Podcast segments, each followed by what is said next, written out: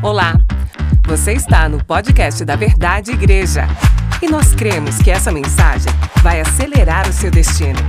Deus vai falar com você. Glória a Deus. Obrigado, Sara Oliveira, por nos conduzir debaixo de céus abertos a essa mais profunda adoração. Quem está sendo abençoado aqui nessa noite?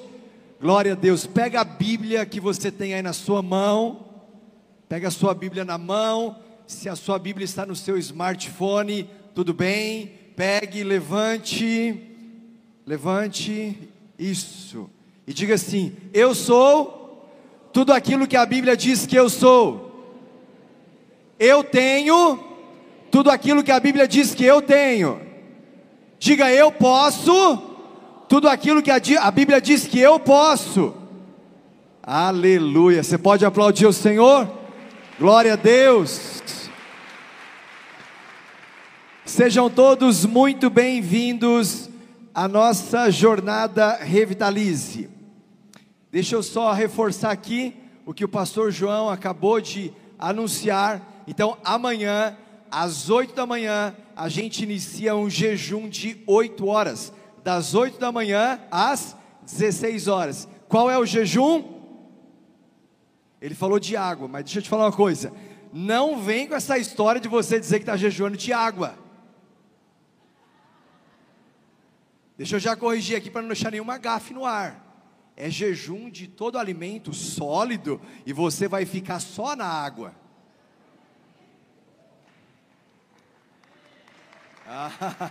você achou que era ficar jejuando de água, né? Abrir mão da água, né? Não, não, é abrir mão do resto. Tudo bem? Estamos juntos? Esse silêncio ele te condena. Mas eu acredito que vai ser poderoso. Só na água ou no líquido. Eu vou falar um pouco mais sobre isso daqui a pouco. Vamos lá.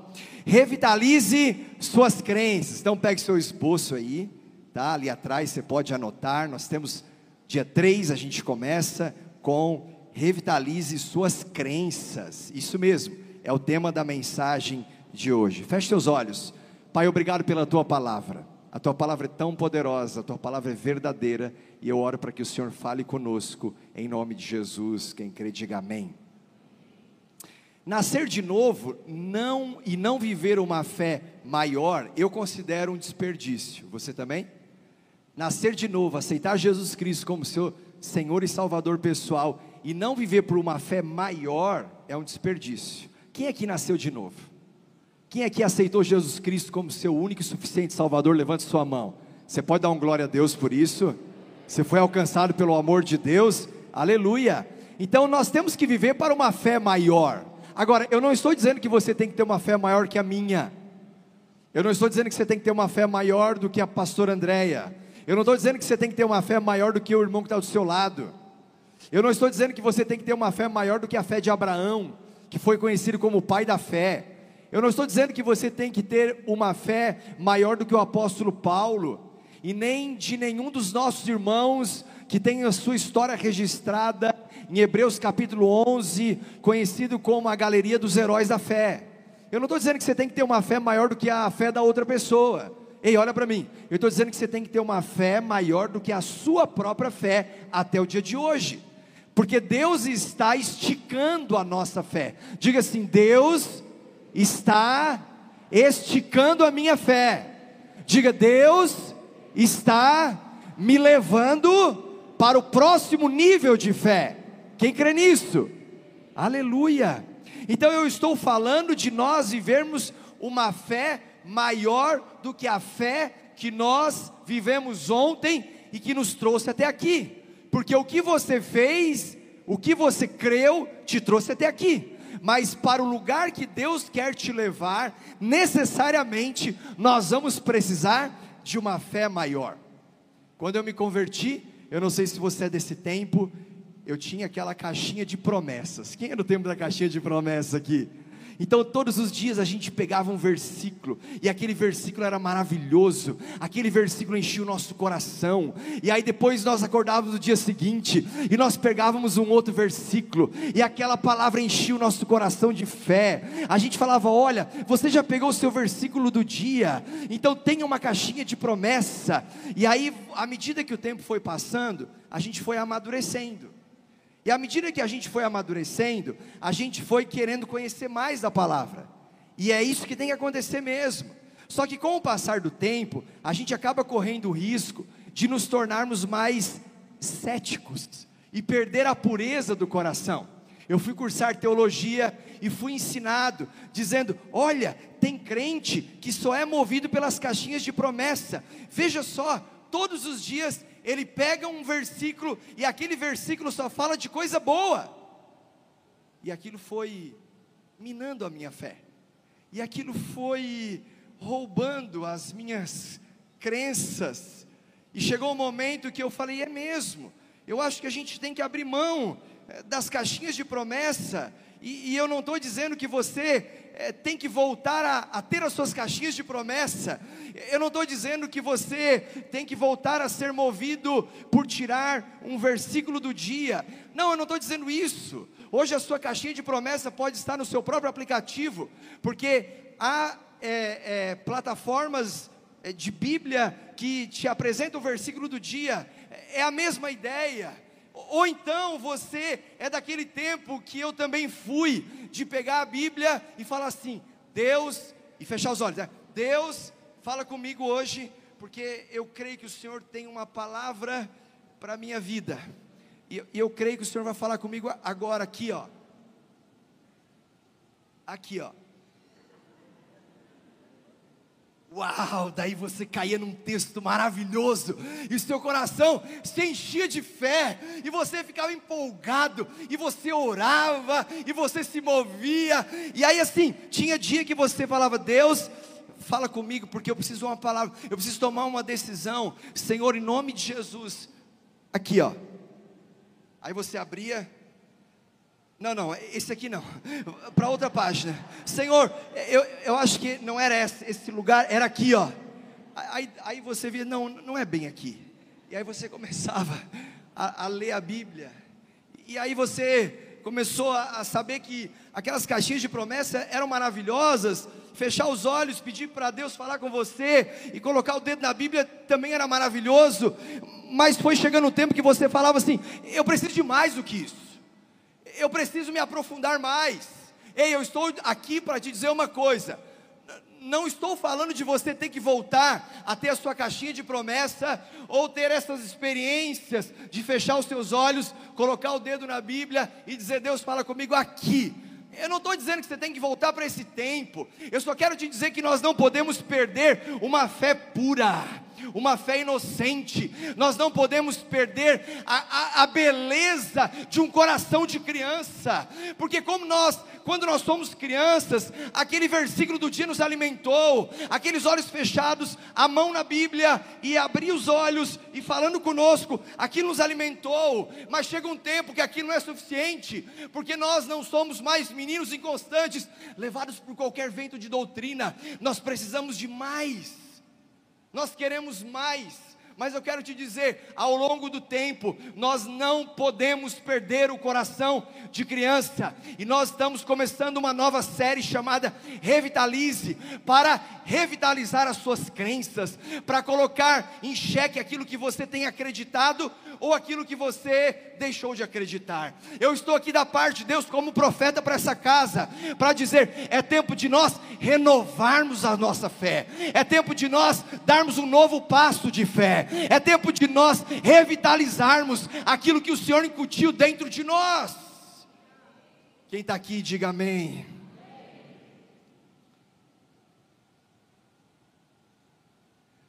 Essa é uma igreja que sempre foi movida pela oração, sempre foi movida pela busca da presença de Deus. E sempre que eu oro, eu não sei você, mas eu tenho a sensação de estar sendo levado por um lugar mais alto, cada vez mais alto. E aí você ora por um tempo e aquela oração te leva para um lugar mais alto. É como se eu acessasse sempre um lugar mais alto. E quanto mais eu oro, mais alto esse lugar fica. Sabe o que acontece quando nós temos essas experiências de alto monte? Essas experiências de intimidade com Deus, de esconderijo na presença do Senhor, quanto mais alto você acessa esse lugar de presença, mais reduzida fica e menos importante, de menor impacto se tornam as lutas do seu dia a dia. Os problemas que você enfrenta, os gigantes que aparecem. Então, quanto mais alto você acessa esse lugar da presença, menor se tornam os gigantes que batem a nossa porta. Então, abra comigo sua Bíblia em, em, perdão, em Apocalipse capítulo 4, verso 1 ou anote aí no seu esboço, acompanhe comigo no multimídia, diz assim: Depois dessas coisas olhei, e diante de mim estava uma porta aberta no céu. A voz que eu tinha ouvido no princípio, falando comigo como trombeta, disse: Suba para cá, e mostrarei a você o que deve acontecer depois dessas coisas. Eu estou apaixonado por esse versículo. Quando o apóstolo João, exilado na ilha de Pátimos, ele tem uma experiência de revelação, uma experiência de um convite da parte de Deus, e o Senhor dizendo: Ei, João, suba para cá, e eu quero te mostrar algumas coisas que vão acontecer. Eu quero, João, que você entre por esta porta aberta, mas eu não estou falando da porta aberta na terra, eu estou falando da porta aberta no céu, porque se tudo que esperamos é uma porta aberta na terra, é porque ainda não descobrimos o valor de uma porta aberta no céu. Se tudo que você busca nessa terra é uma porta aberta do trabalho, é uma porta aberta de um sonho, saiba, não é esta porta aberta que vai manter a sua fé viva. O que vai manter a sua fé viva é a porta aberta no céu. E o apóstolo João ouve do Senhor dizendo: Suba para cá. E eu quero te mostrar. Você vem para um culto como esse, e num tempo profundo de adoração como essa, o Senhor está te dizendo: suba para cá. E você sobe enquanto adora, e você sobe enquanto ora, e você sobe enquanto jejua, e à medida que você sobe, os problemas eles ficam menores. Quando eu falo os problemas eles ficam menores, não significa que depois que você orou, eles vão sumir da sua frente. Eu quero dizer que o impacto que ele tinha nas suas emoções e no seu coração, eles são cada vez mais reduzidos. Por quê? Porque aquilo não te afeta tanto mais, porque você acessou a presença de Deus e a sua fé foi revitalizada para a glória do Senhor. Nessa jornada de cinco semanas, você vai ser provocado pelo Espírito Santo a deixar uma vida menor para trás, a deixar uma vida de mediocridade, de fé para trás, para assumir a grandeza de uma vida muito maior e mais interessante. E para isso, eu quero compartilhar com vocês sobre cinco crenças que eu considero importante e que devem ser revitalizadas com muita frequência. Então, se você estiver anotando, anote isso. Acredite na importância de escolher o seu caminho. Primeira crença, acredite na importância de escolher o seu caminho. Eu posso aqui orar por você, eu posso abraçar você, eu posso amar você, eu posso aconselhar você, eu só não posso crer por você.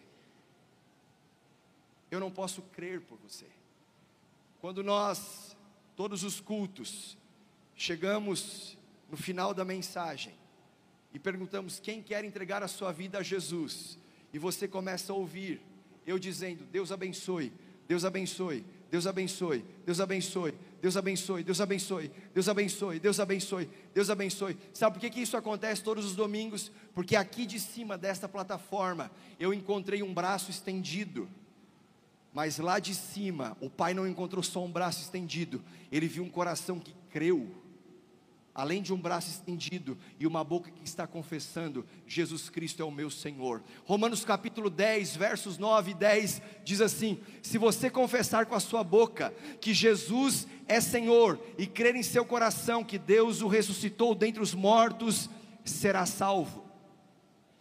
Então, meu irmão, quando alguém diz eu acredito, eu quero, eu preciso, é porque ele ouviu uma palavra e o seu coração se encheu de fé e ele diz: Eu creio, eu preciso disso, eu estou aberto para começar uma nova vida. Então é tempo de você escolher o seu caminho. No dia, no, no ano de 99, eu escolhi o meu caminho. E qual o caminho que eu escolhi para a minha vida? O caminho que eu escolhi para a minha vida foi o caminho do Senhor. Foi amar a Deus sobre todas as coisas e ao meu próximo como a mim mesmo. O caminho que eu escolhi para minha vida foi crer que Jesus, quando diz na palavra, eu sou o caminho, a verdade e a vida, eu entendi, ele não é só uma opção, ele não é só uma possibilidade, ele não é só mais uma alternativa nesse mundo, ele é o caminho, ele é o único caminho, então eu quero entrar por ele.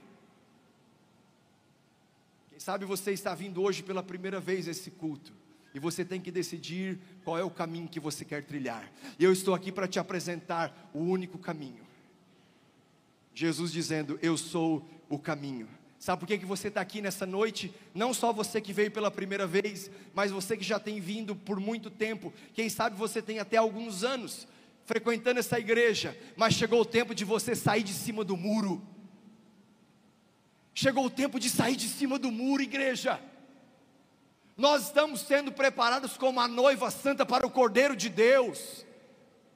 Nós somos a noiva de um, de um noivo que está à espera, de uma noiva que está à espera do seu amado, mas de um noivo que está preparando essa noiva para este grande casamento. Nós estamos sendo santificados com o passar do tempo. Então é tempo de nós nos levantarmos e sairmos de cima do muro.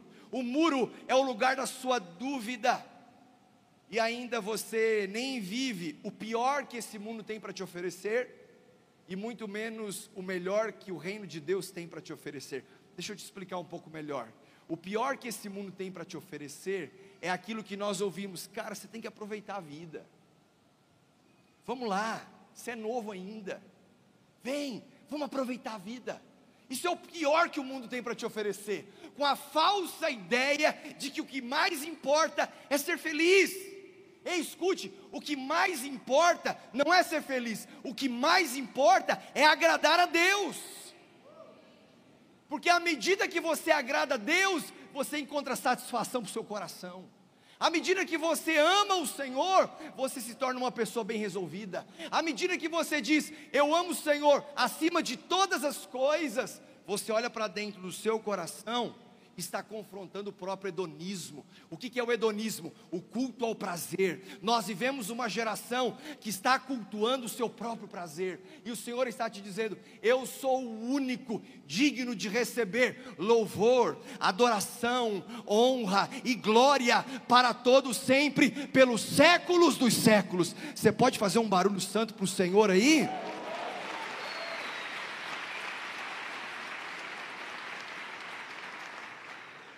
Quanto mais fundo se vai no mundo, mais distante de Deus se vive. Eu e Andréia,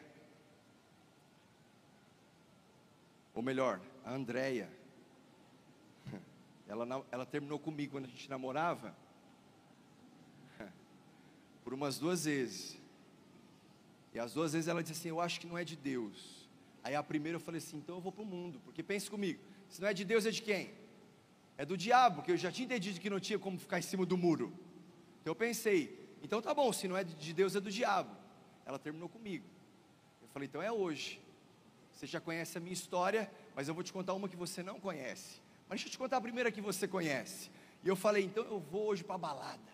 E aí eu chego num lugar aqui em Tubarão e tem duas moças segurando uma faixa. Elas estavam vestidas de vermelho e elas estavam com aquele rabo atrás e um tridente segurando com aqueles chifres, dizendo: Aqui santo não entra. Eu falei: Meu Deus! Vazei, fiquei com medo. Falei: Nem para ir no mundo eu consigo mais. Aí ela se reconciliou comigo, mas aí passou um tempo, eu estava morando fora, ela terminou comigo de novo. Falei, agora eu vou resolver esse negócio. Chamei um amigo, fomos parar num posto de combustível. Aquela mesa na frente. Falei, cara, pega uma cerveja para mim. Aí peguei uma latinha e tomei inteira. Falei, agora eu sou do mundo de novo. Mas uma voz dentro de mim dizendo: Ei, você não combina mais com isso. Você não nasceu para isso. Eu não te criei para essa vida. Eu falei, Senhor, nem para ir para o mundo eu consigo mais.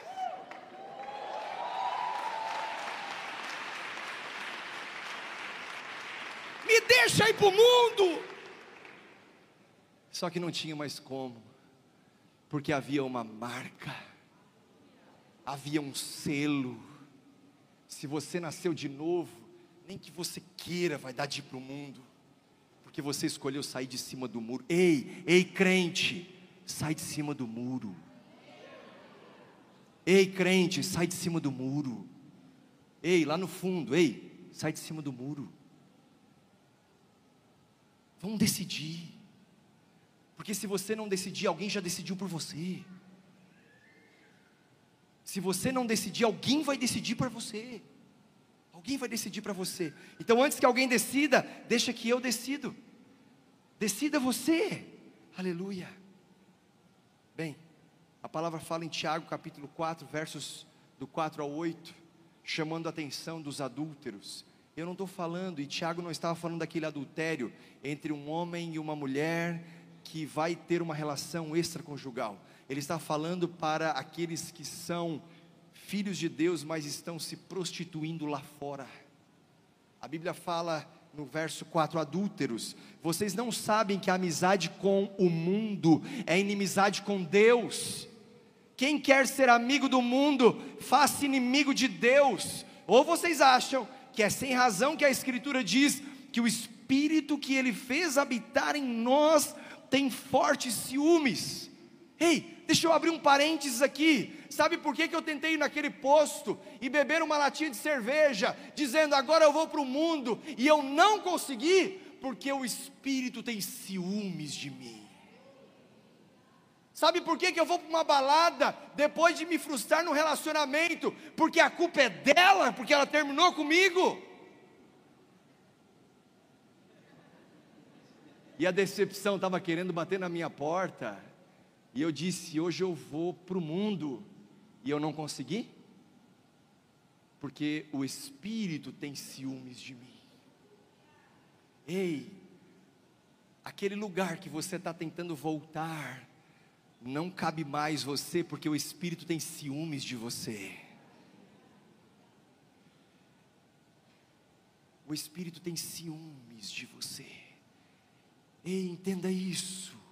O Espírito tem ciúmes de você. Eu sinto da parte de Deus o quanto é necessário com que muitas pessoas nessa noite saiam de cima do muro. O muro é do diabo, meu irmão. Não existe mulher meia grávida. Ou está grávida ou não está grávida. Não existe meia verdade. Ou é verdade ou é mentira. Não existe meio crente, ou é crente ou é descrente. Não existe meio discípulo. Ou você é de Deus ou você é do mundo.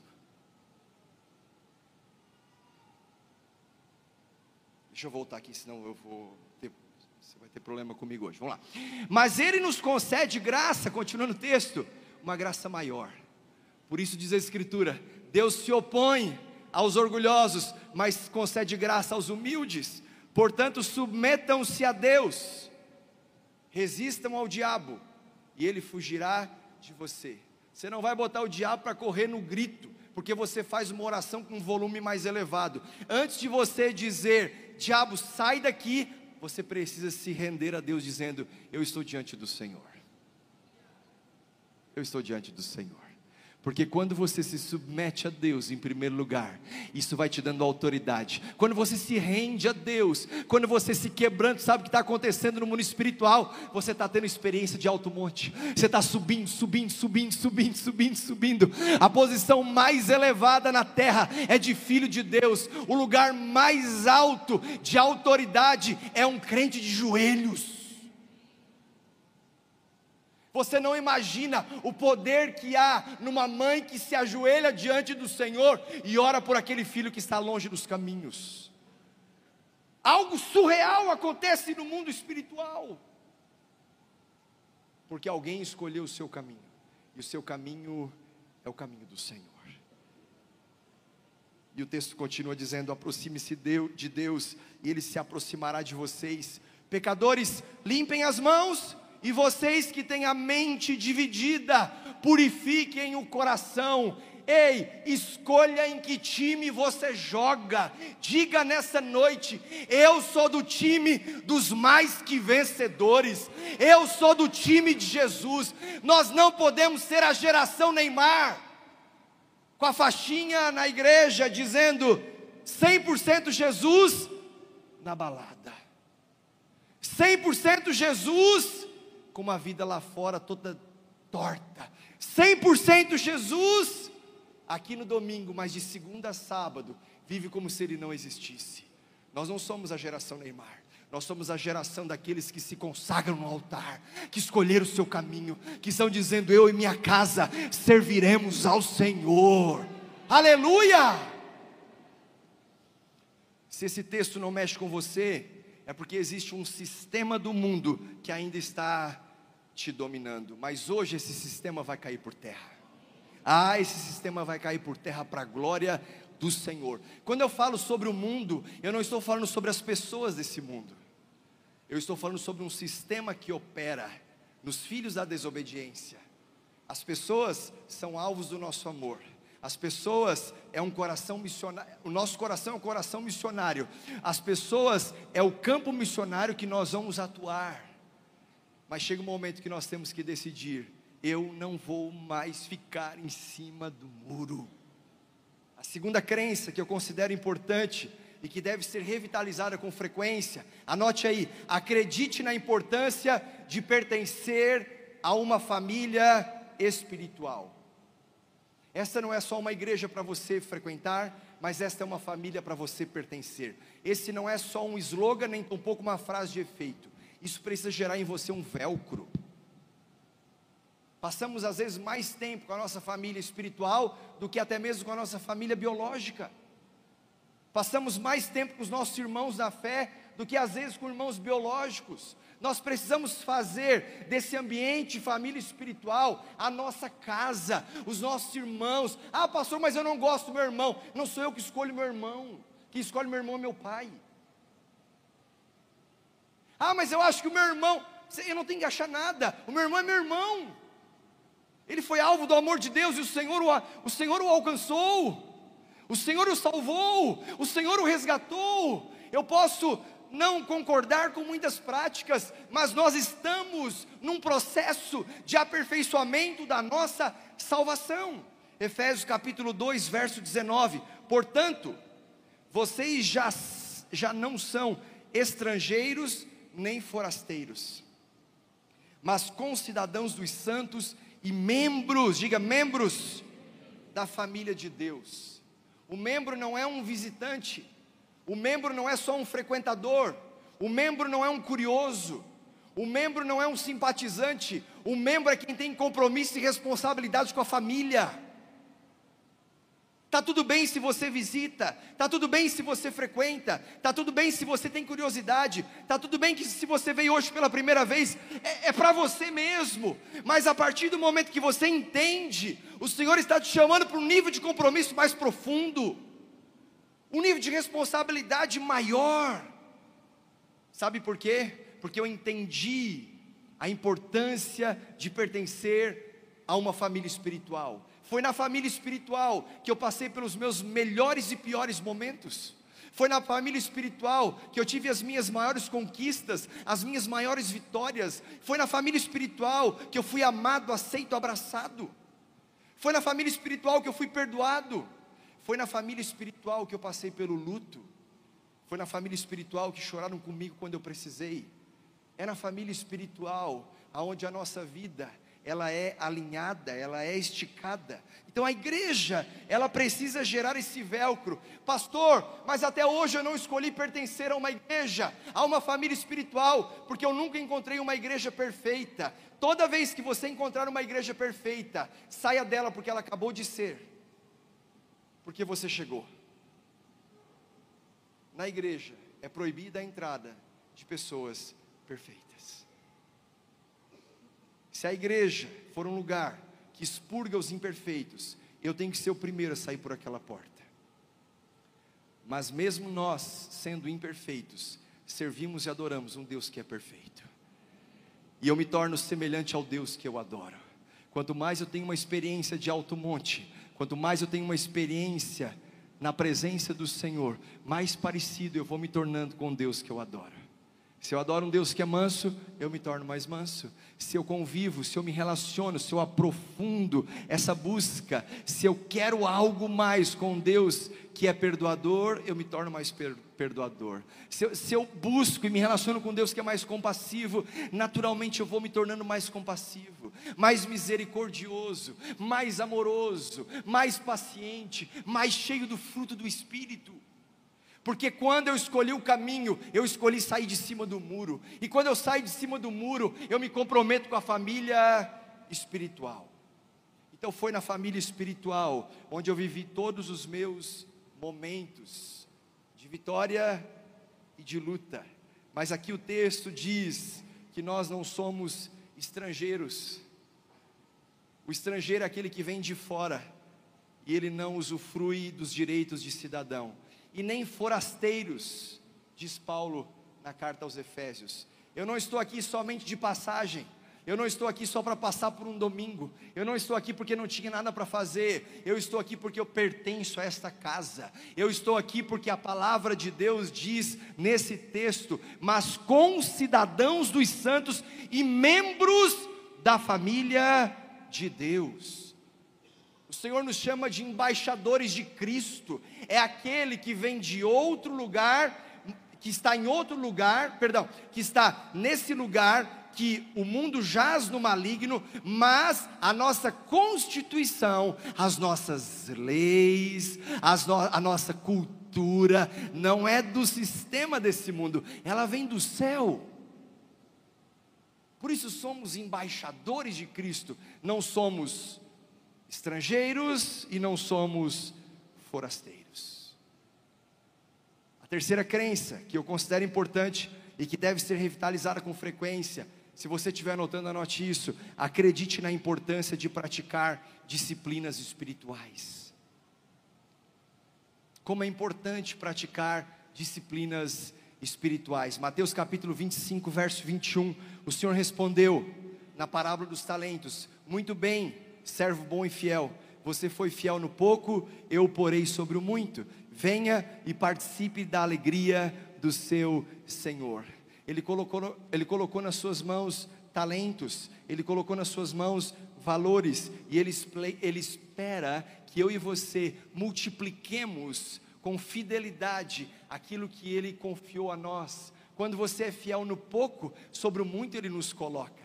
Então, volta comigo para o início e a introdução dessa mensagem. Você começou lá atrás com aquela caixinha de promessa, puxando aquele versículo do dia, e aquele versículo encheu o seu coração, mas você foi fiel, você viveu aquele versículo, você praticou aquele versículo, você fechava os seus olhos, abria a sua Bíblia e você dizia: Deus vai falar comigo aqui. Ora, Deus falava, ora você se assustava, e você dizia: Não, acho que não é esse texto, e você foi sendo fiel no pouco. Porque você foi fiel no pouco, o Senhor está te dizendo: Eu tenho muito para você. Nós estamos começando essa jornada de cinco semanas, e amanhã às oito da manhã, às oito da manhã, a gente começa um jejum. Não tem problema, acorde às sete e faça aquele pão com bacon faça com salsichas, faça com suco verde. Você entendeu? É só no líquido, não tem problema. Faça aquela batida de beterraba, faça grosso aquele caldo. Sabe que você chega a tomar de colher, tá tudo bem, porque é o seu primeiro jejum de oito horas e você vai sendo fiel no pouco. Você tem que mastigar aquele líquido que você vai preparar amanhã. E está tudo bem. Por quê? Porque você vai crescendo em fé. Você vai sendo fiel no pouco. E sobre o muito o Senhor vai te colocar. Essa é a primeira semana. Na outra, nós vamos aumentar o tempo do jejum. Na outra, nós vamos aumentar mais ainda o tempo do jejum. Nós estamos dizendo, amanhã você vai começar com 10 minutos do seu dia orando. Quem sabe você era aquele que saía de casa dizendo: Pai, abençoa meu dia, Pai, protege os meus filhos, abre a porta de emprego. Ei, e está tudo bem com isso. Só que chega uma hora que o Senhor está te dizendo, como disse para João: Ei, suba para cá, porque eu quero te mostrar algumas coisas que vão acontecer depois dessas. Eu quero te revelar os segredos do meu coração. Eu quero revelar aquilo que eu tenho para a sua vida, porque você foi fiel no pouco. E porque você foi fiel no pouco, suba para cá. Eu quero te entregar muito mais. Quantos estão me entendendo aqui? Aleluia. Então pegue aí, pegue aí, pegue aí o seu folder e comece a olhar. Eu vou amanhã fazer o jejum e depois que você fizer o jejum, você vai ticar o seu checklist, você vai ler o texto de Provérbios capítulo 1 amanhã, Salmos capítulo 1 amanhã. Tá tudo bem, você vai ler dois capítulos amanhã, porque você vai sendo fiel no pouco e o Senhor vai te colocando no muito. Aquele versículo da caixinha de promessas, ele não vai ser mais suficiente para te alimentar, porque você vai querer mais. Você vai querer cada vez mais. Aleluia os maiores romperes da minha vida e da vida de tantas pessoas que eu tenho visto servir a Deus aconteceram depois que o Senhor removeu os sistemas de apoio. Isso mesmo. Se você está se apoiando na fé da sua mãe, que todos os dias ora por você, chega uma hora que você tem que assumir esse bastão. Eu sempre digo que essa igreja vive debaixo de céus abertos, pelas orações que a pastora Marisa fez, pelos jejuns que aqueles que nos antecederam fizeram. Mas a minha oração é, Senhor, que os meus filhos, que a próxima geração, quem estava no revival conosco aqui viu, adolescentes profetizando, liberando palavras, intercedendo, orando como poucos. Sabe, a minha oração tem sido, Senhor, que a nova geração viva debaixo de céus abertos pelas orações que eu estou fazendo.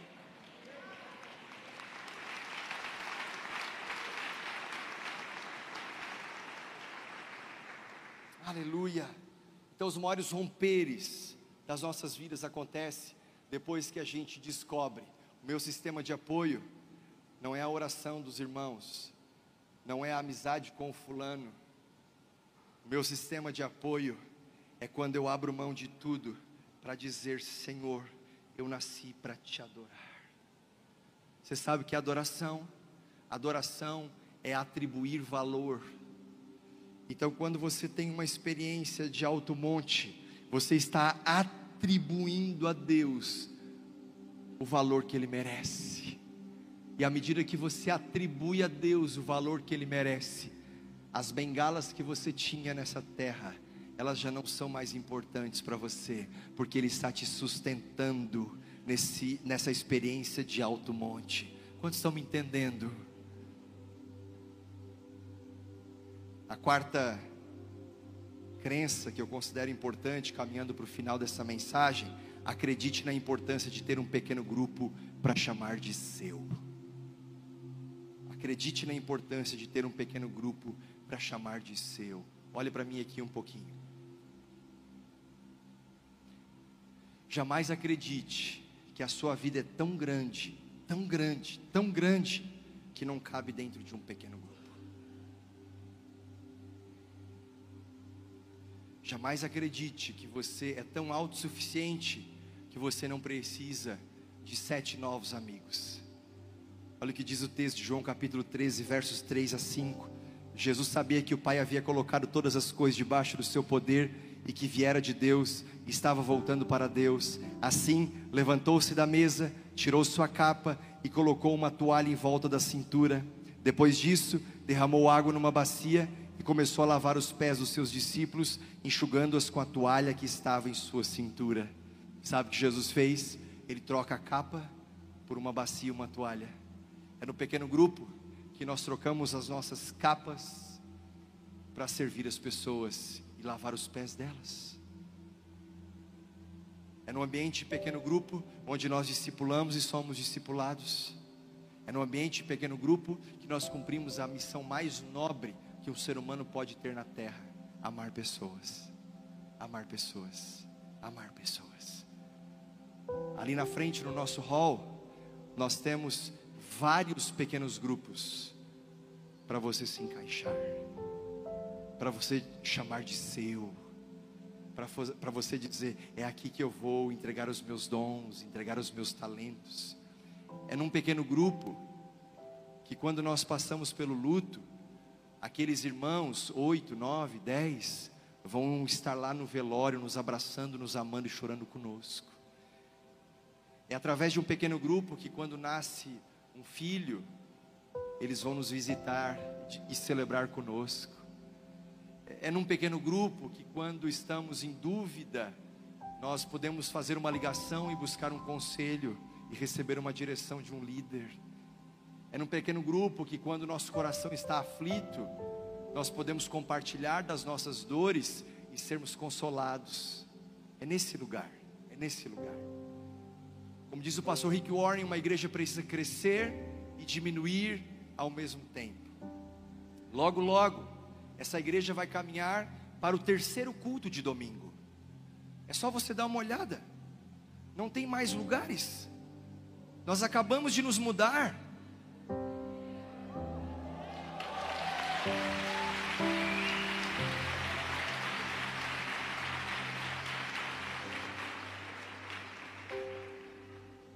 Mas é lá que você vai fazer amigos. Sabe? É possível que chegue uma hora que você liga para os seus amigos, aqueles que caminharam com você enquanto você estava lá fora, e diz assim: Pessoal, preciso pagar um lanche para vocês hoje. É? Aí você reúne a turma lá, a turma do seu, da sua escola, da sua faculdade, o cara do trabalho, daquele grupo de WhatsApp, e você paga um salada para ele e diz assim: Gente, preciso falar uma coisa para vocês. Até aqui, vocês foram meus amigos, e eu quero continuar sendo amigo de vocês. Eu vou continuar orando, eu vou continuar intercedendo. Eu sou muito grato por tudo que a gente viveu junto. Mas hoje a gente não está mais indo para a mesma direção. Então foi muito bom até aqui. Quem sabe um dia a gente se encontra lá na frente. Saiba, eu vou continuar orando por vocês. Mas como eu estou indo para uma outra direção, eu preciso que vocês me entendam. Eu tenho novos amigos. E eu pertenço a um pequeno grupo. Sabe qual é a minha oração, pessoal? É que os meus novos amigos sejam também os seus mais novos amigos. Mas tudo bem se vocês não me entenderem. Eu só preciso que vocês me liberem, porque eu estou vivendo uma nova vida. Uma nova vida.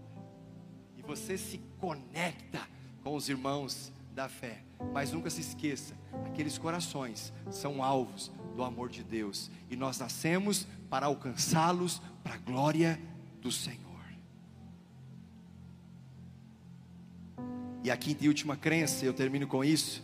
Acredite na importância de consagrar tudo ao Senhor tudo ao Senhor, tudo. Provérbios 16, 3: consagre ao Senhor tudo que você faz, e os seus planos serão bem-sucedidos. Sabe, consagrar tudo ao Senhor significa pegar o que está nas suas mãos e passar para uso exclusivo do Senhor. Você dizer, Senhor, obrigado por esse novo carro, mas eu consagro a Ti. Senhor, obrigado por essa casa, eu consagro essa casa ao Senhor. Senhor, essa porta de emprego que está aberta, eu consagro ao Senhor. Senhor, esse filho que nasceu, eu vou chegar no último domingo do mês e eu vou até a igreja e eu vou consagrar ao Senhor. Eu estou dizendo, é tudo para o Senhor, porque eu entendi o que a palavra de Deus me ensina, porque dele, por ele, para ele são todas as coisas. Você vai noivar, Senhor, meu noivado, está consagrado ao Senhor. O meu casamento é consagrado ao Senhor. A consagração é tornar Deus participante de tudo, de tudo. E essa é a garantia de que seremos bem-sucedidos. Mas nós precisamos mudar as métricas de sucesso. As métricas de sucesso. Porque as métricas de sucesso da palavra de Deus, elas não são as mesmas métricas de sucesso do sistema deste mundo. Jesus orou em João capítulo 17, dizendo: Pai, eu não oro para que os tire do mundo, mas para que os livre do mal. Então você está no mundo, mas não é deste mundo. Você está no mundo para uma missão, mas você tem uma vida consagrada no altar. Quantos estão me entendendo aqui? Posso orar com você? Fique de pé. Feche os seus olhos.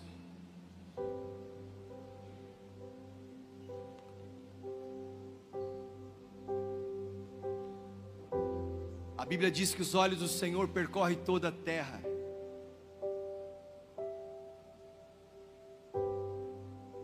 Mas a minha oração não pode ser, Senhor, como os olhos do Senhor percorrem toda a terra, eu preciso que por cinco minutos o Senhor feche seus olhos, porque eu tenho que fazer um novo contrato aqui com meu parceiro. Se os olhos do Senhor percorrem toda a terra, eu não posso dizer, Senhor, tampe os seus ouvidos, porque eu tenho que ter uma conversa e não vai ser legal o Senhor ouvir.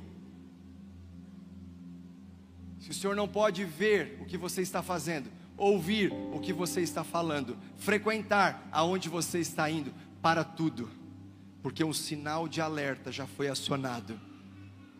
E o Senhor está te dizendo nessa noite: eu tenho ciúmes de você.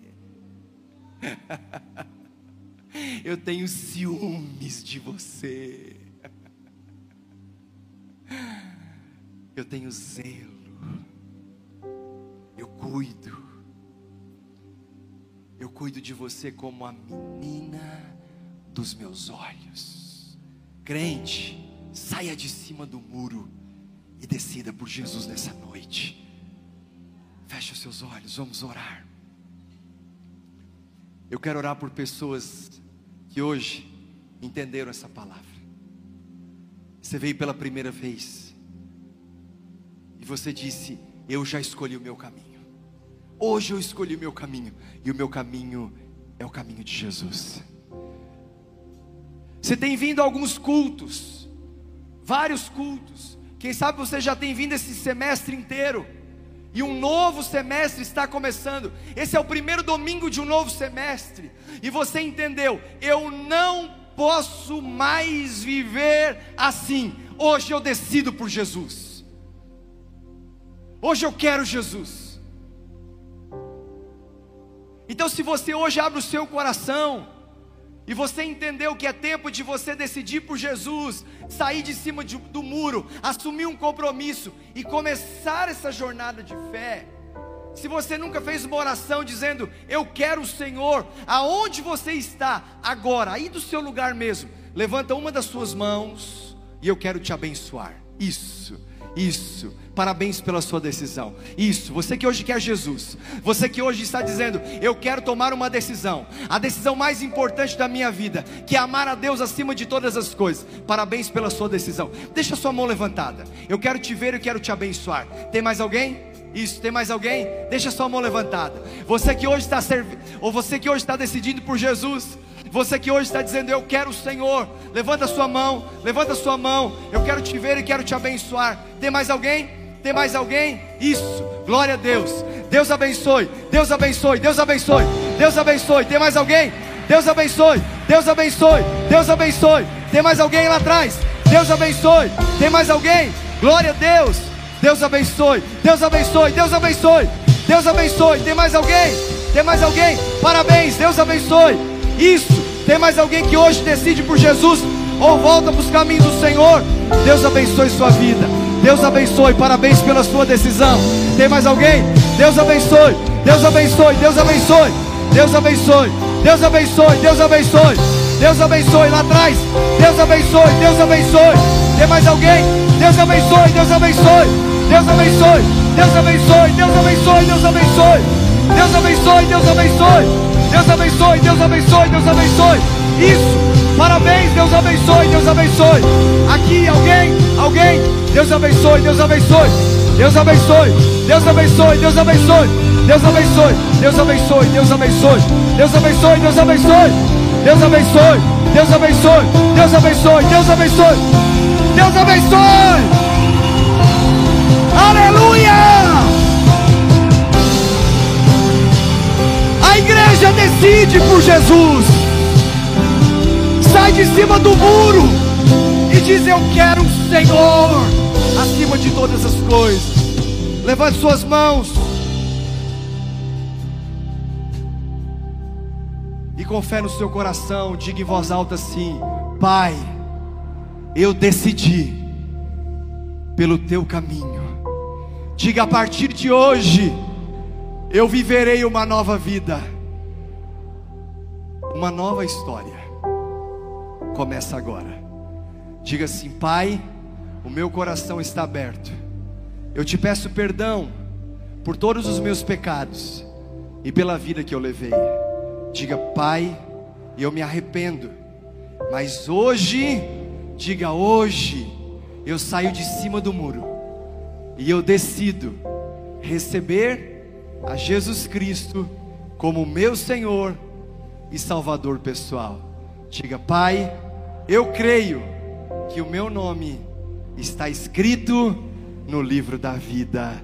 Aleluia. Você pode aplaudir os novos decididos. Glória a Deus. Glória a Deus.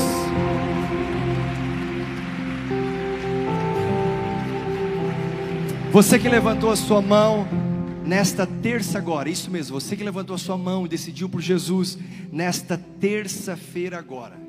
Agora, nesta terça-feira, nós temos uma classe chamada Primeiros Passos.